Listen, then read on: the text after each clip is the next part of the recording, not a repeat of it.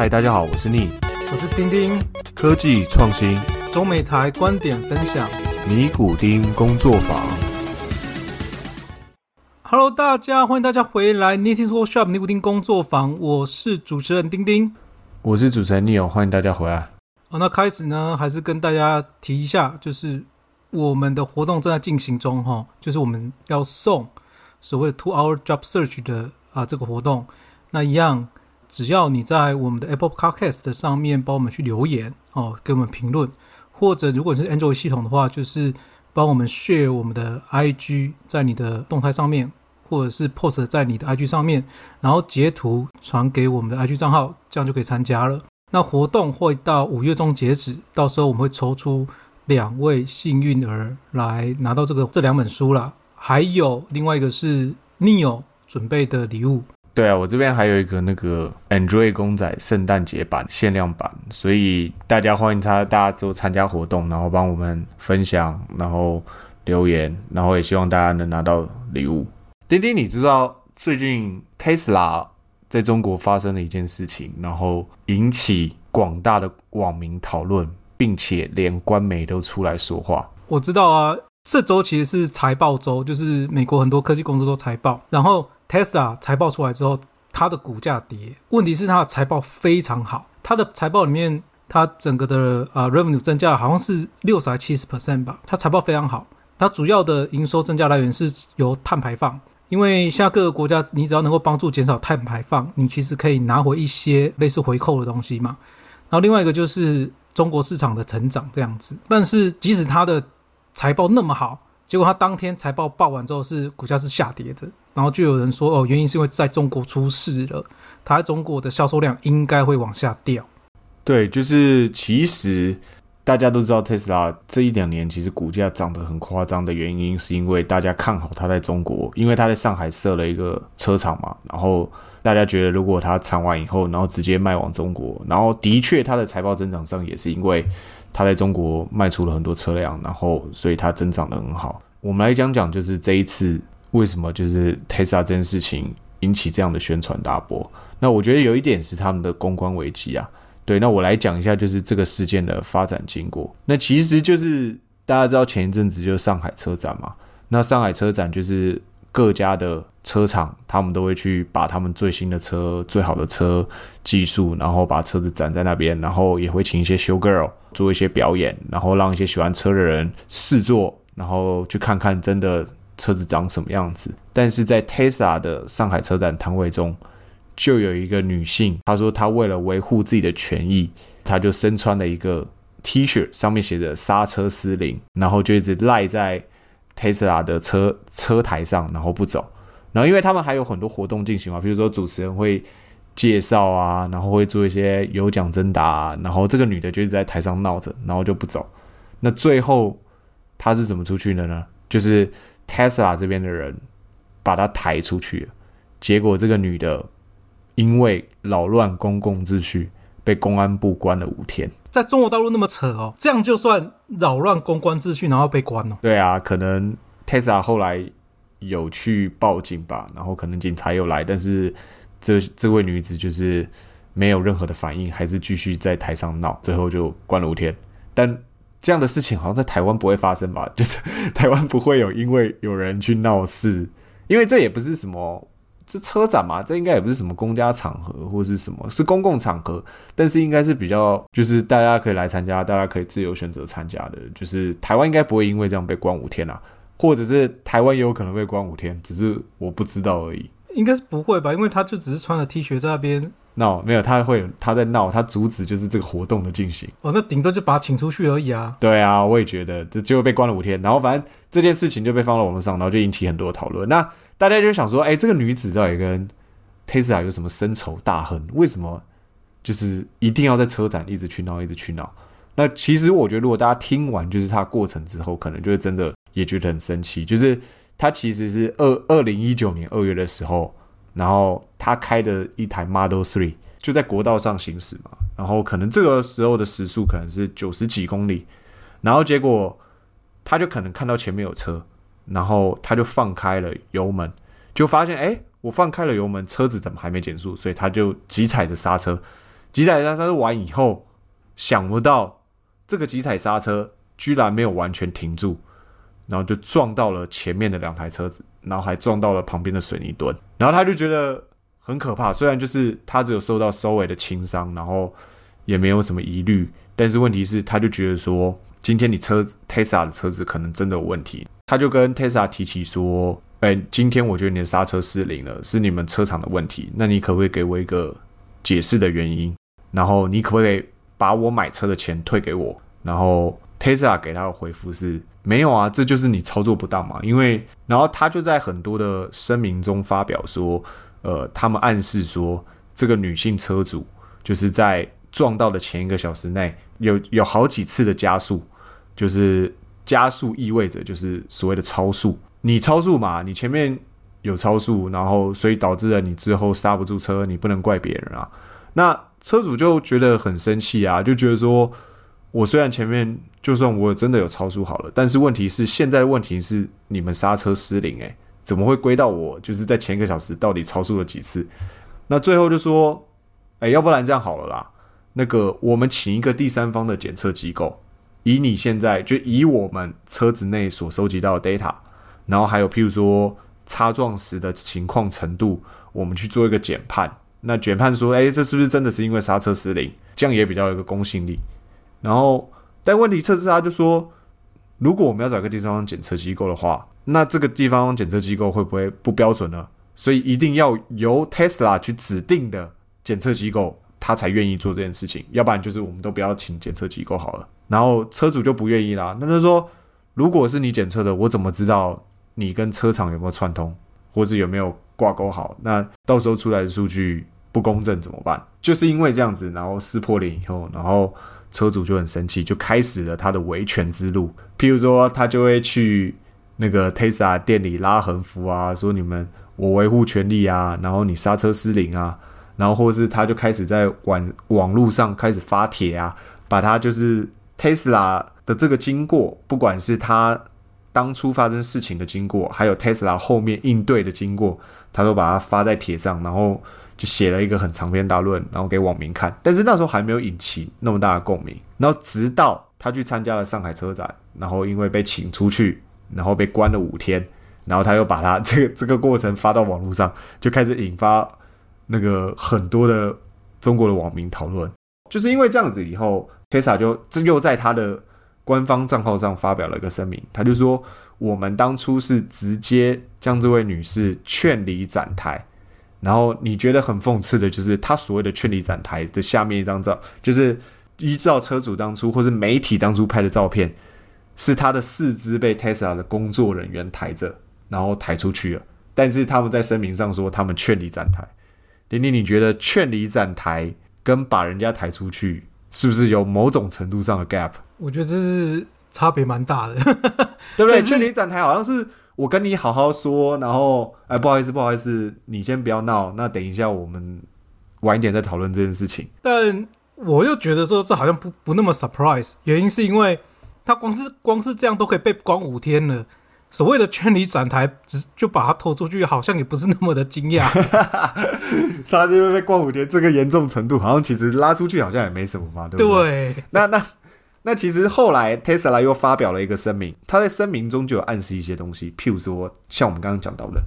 他就开始又在说车主在撞到前的前一个小时违规超速几次，然后第二个是他说车主假装自己是怀孕。然后怀孕，所以如果他这是怀孕，那这个情况就更严重了嘛？就是因为你的刹车失灵，说不定导致我我跟我的小孩可能会有发生，就是有生命危险，那那可能就会被更重视。所以他就他就是暗示说，车主的一些操作，呃，当初他行车的环境是不良的，他事后有欺骗的意思，是不是想要诈骗我们的意思？但真的让中国网民感到爆炸的是什么时候？就是 Tesla 的 VP 在。接受媒体访问的时候，他直接说，他觉得车主的操作很专业，然后很像是有计计就谋划计谋策划过的，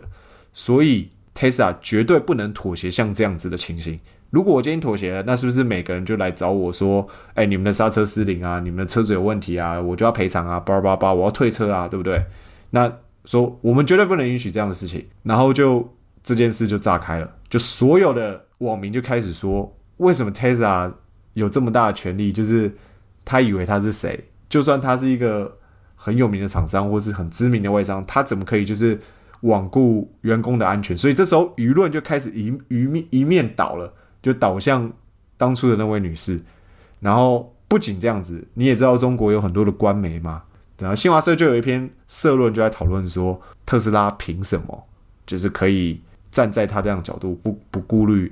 顾客的安全。那这时候，Tesla 看到中国官方已经介入了，他就马上道歉了。然后他就说：“所以我们可以，我们现在的诉求是这样，就是如果车主想要找第三方机构，然后去验证说到底是不是车子的问题，我们也愿意接受。就是我们现在也不要说指定说我们一定要我们指定的第三方检测机构。然后你当初说。”呃，你要原价退回这个车子，我觉得我们也可以满足你。那当初为什么人家提的时候你就不愿意？等到舆论跟官媒开始出来说话的时候，你就马上又答应了呢？那这是一个就是让网友很诟病的地方，就会觉得说你当初是不是觉得车主好欺负，所以你就不想探究这件事情？那再来就是后来 Tesla 就公布了一个当初这个车主的。开车的时候的一些数据，那我觉得有一些数据是蛮关键的啦。譬如说，当初他一开始大概是在他踩刹车之前，大概是在每小时九十四公里。那大家可以想象一下那是什么感觉？等到他撞到东西的时候，其实那个降速，它大概是在时速四十八点五公里的时候撞到东西。那中间的过程，这个车子走的过程其实是走了就四十公尺。然后他就是表示说，他从九十四公里的时候，他急踩刹车，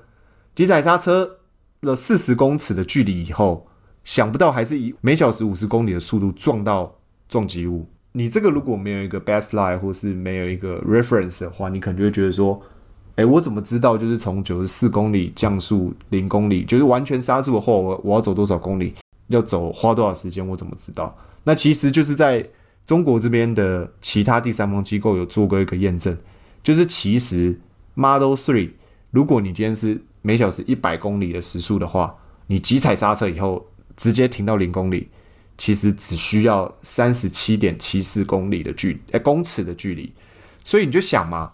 其实九十四到四十八点五，然后一个是一百到零，但是一个走了四十，一个花了四十公尺，一个花了三十七点七四公尺。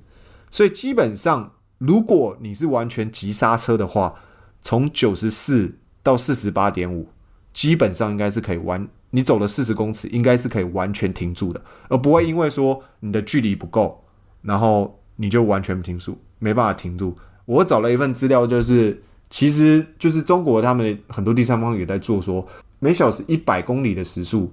那你完全急刹以后停住需要走了多少公尺的距离？那像 Volvo 的二零二幺款的一个叫 B5 的运动版，它其实只需要三十六公尺，它就可以停下来了。那凯迪拉克 CT5 二零二零版，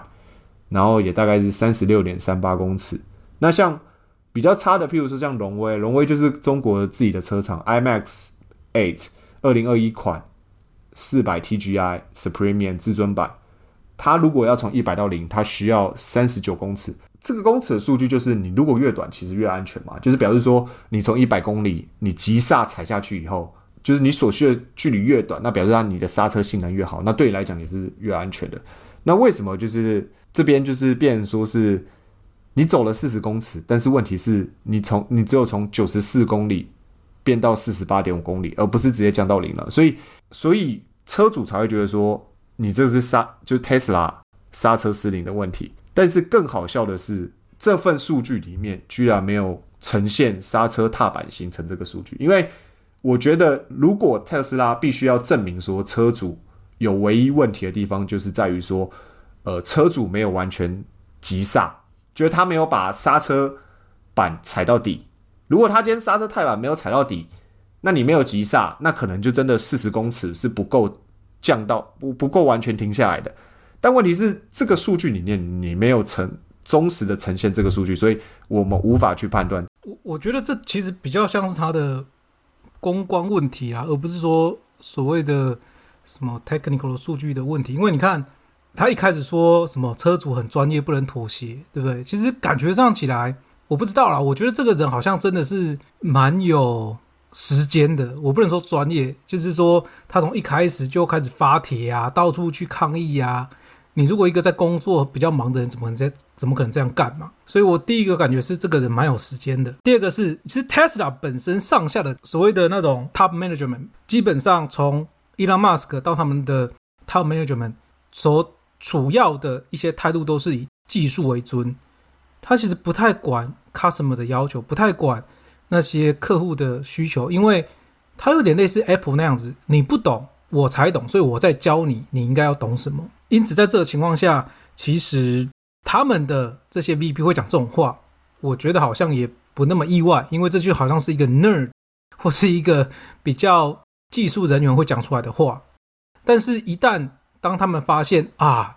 看这整个世界好像不是这样子，这整个世界出事的时候，那就是另外一个回事了。好，另外一个事情是，我觉得本来 Tesla 公布那个数据的原因在于说，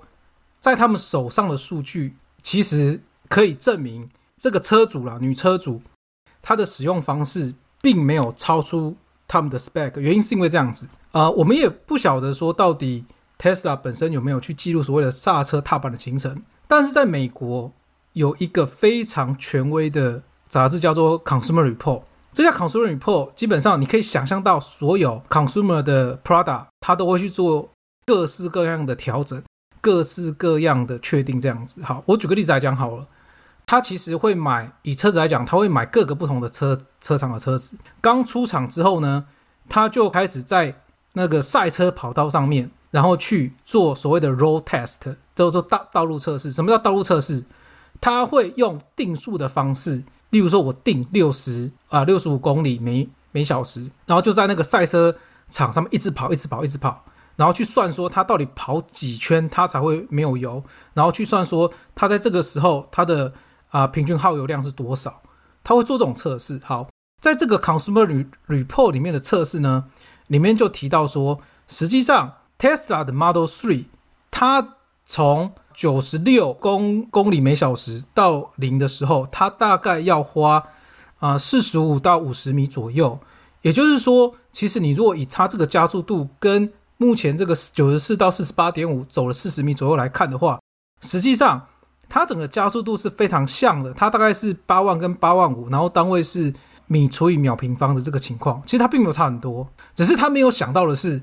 居然在中国大陆，他自己内部有其他厂商做测试，居然是一百到零，然后只有三十七点七四。对我觉得是他他当初忽略了这一点啊，因为他本来是想说，哦，可能我提供这个数据了，那数据其实跟我在美国其他的这种 Consumer Report 这个权威的杂志、权威的测试公公司做的东西是很相接近的，但他没有想到说，不好意思，这里是中国哦，你拿国外的数据进来，我们不看。我们看我们自己的，这是一个非常有趣的东西，而且你会看到，是我刚刚大概看了一下，其实中国大陆做的所有的测试，好像出来的效果都比这这家 Consumer Report 做出来效果还要好。我不知道为什么，因为其实 Consumer Report 本身它做的东西蛮详细的啦，包含说像刚刚所谓的啊这种刹车的测试，它还会分说这这个道路到底是湿的还干的。他会分不同的情况下，然后跟你讲说这到底要花多久才能够刹住这样子。因此啊，我只能说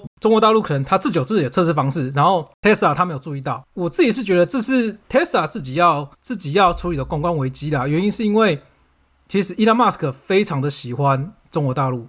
他当初一直强力夸赞说中国大陆给他非常多优惠很好，他觉得川普不能够这样子打中国大陆。他非常的讨厌川普这样子，所以他非非常支持中国大陆的。然后在中国大陆发生这个事情的时候呢，他自己下面的人又出了这种算是纰漏吧，他公关没有做好嘛。因为讲真的，整个事件最大问题是，他 VP 居然说不能妥协，结果过两天又变可以妥协了。所以我觉得这